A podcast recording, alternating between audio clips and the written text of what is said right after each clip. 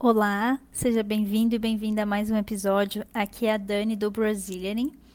Nesse episódio, a gente vai estudar um texto que fala sobre planos para o fim de semana. Com esse episódio também você vai aprender muitas formas de usar tempos verbais no português. Então a gente vai usar esse contexto, o contexto do nosso diálogo, para estudar um pouco de gramática também. Com certeza você vai gostar e vai te ajudar muito. Bom, então, para você acessar os materiais desse podcast, o link está na descrição. Você pode digitar no seu navegador brazilianing.com/podcast. Lá você faz a transcrição, quer dizer, você faz o download da transcrição para poder uh, ver esse diálogo na íntegra e também ter as explicações e os exemplos, ok? Bom, então eu também quero te convidar a participar dos programas do Brazilianing. Se você é um aluno básico, intermediário ou avançado de português, existe um programa ideal para o seu nível, um programa especial para você acessando brazilianing.com/course. Com certeza você vai encontrar um dos programas do Brazilianing que servirá para você, que vai te ajudar a falar português com mais confiança, ok? Então vamos ao nosso episódio que se chama Planos para o fim de semana.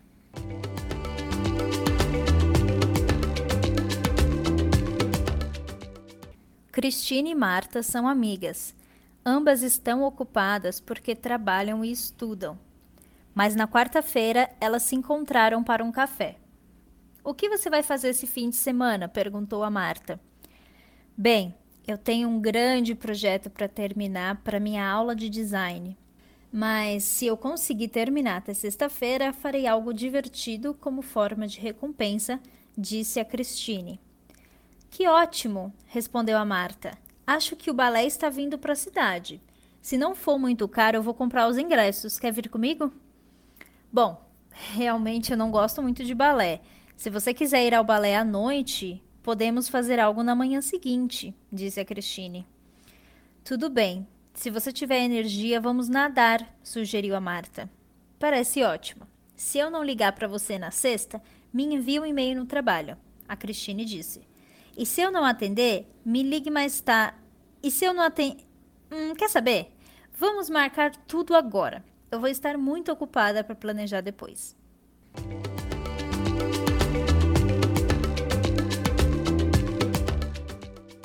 Então agora eu vou explicar um pouco os tempos verbais que aparecem nesse diálogo e como você pode utilizar eles para estudar e melhorar o seu conhecimento de gramática e de português.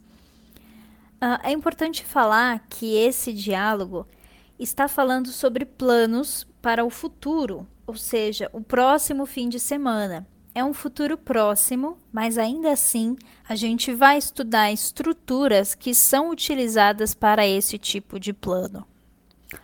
Por exemplo, quando a Marta pergunta o que você vai fazer este fim de semana, ela está usando o futuro com o verbo ir, o que você vai fazer. Então, essa estrutura, o verbo ir, mais um verbo no infinitivo, representa uma forma de se referir ao futuro em português. Por exemplo, este fim de semana eu vou ir ao teatro.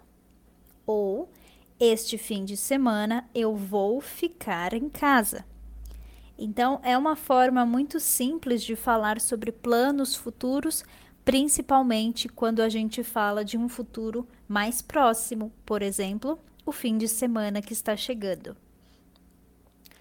É muito interessante porque a Christine responde essa pergunta da seguinte forma: Eu tenho um grande projeto para terminar para minha aula de design mas, se eu conseguir terminar até sexta, farei algo divertido. Essa estrutura, se eu conseguir terminar, é uma estrutura que utiliza o subjuntivo do português. Para ser mais exata, está falando sobre o subjuntivo futuro, ou seja, é um tempo verbal que a gente usa para fazer projeções no futuro. Então, a gente usa o subjuntivo para indicar uma ação no futuro que ainda não aconteceu, mas que pode acontecer, ou seja, expressa o sentido de possibilidade, não é uma certeza. É apenas uma hipótese para o futuro, uma possibilidade. Então, ela diz o seguinte: se eu conseguir terminar o trabalho, terminar o projeto que ela está trabalhando, uh, ela vai fazer algo divertido para se recompensar, ok? Tem um outro momento do diálogo onde o subjuntivo também é utilizado, dessa vez pela Marta. Olha só. Que ótimo! respondeu a Marta. Acho que o balé está vindo para a cidade. Se não for muito caro, vou comprar os ingressos.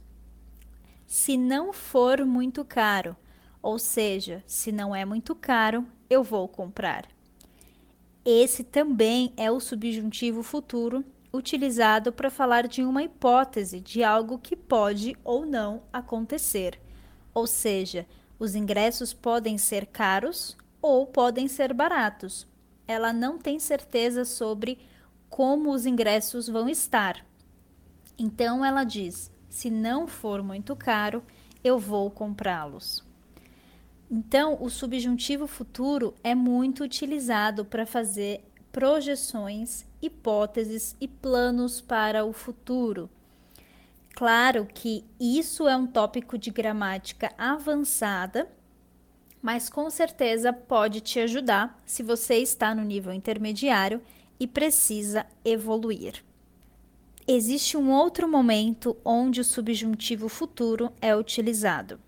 Observe. Bom, eu realmente não gosto muito de balé. Se você quiser, pode ir.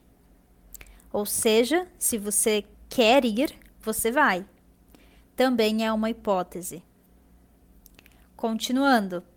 Tudo bem, se você tiver energia, vamos nadar. Ou seja, se você tem energia, a gente vai nadar. Se você não tem, a gente não vai. Também indica uma possibilidade. E por último, parece ótimo. Se eu não ligar para você na sexta, me envie um e-mail. Ou seja, se eu não te ligar, você entra em contato, você me envia um e-mail. É também existe uma possibilidade dela não ligar de volta. Então, esse tempo verbal é um dos tempos mais fáceis do subjuntivo, porque ele sempre vai indicar uma possibilidade futura, uma hipótese, um desejo, algo que ainda não é real, mas que é possível. Bom, eu espero que você tenha aprendido muito com esse episódio. Não esqueça de baixar a transcrição para ter certeza de que ouviu tudo certo e também para fazer as suas anotações de português. Acesse brazilianin.com/podcast para fazer o download grátis dessa e de outras transcrições aqui do nosso podcast. Foi um prazer estar com você. Eu espero te ver na próxima e me conta o que você achou desse episódio. Na descrição você encontra as minhas outras redes sociais. Até mais, tchau, tchau!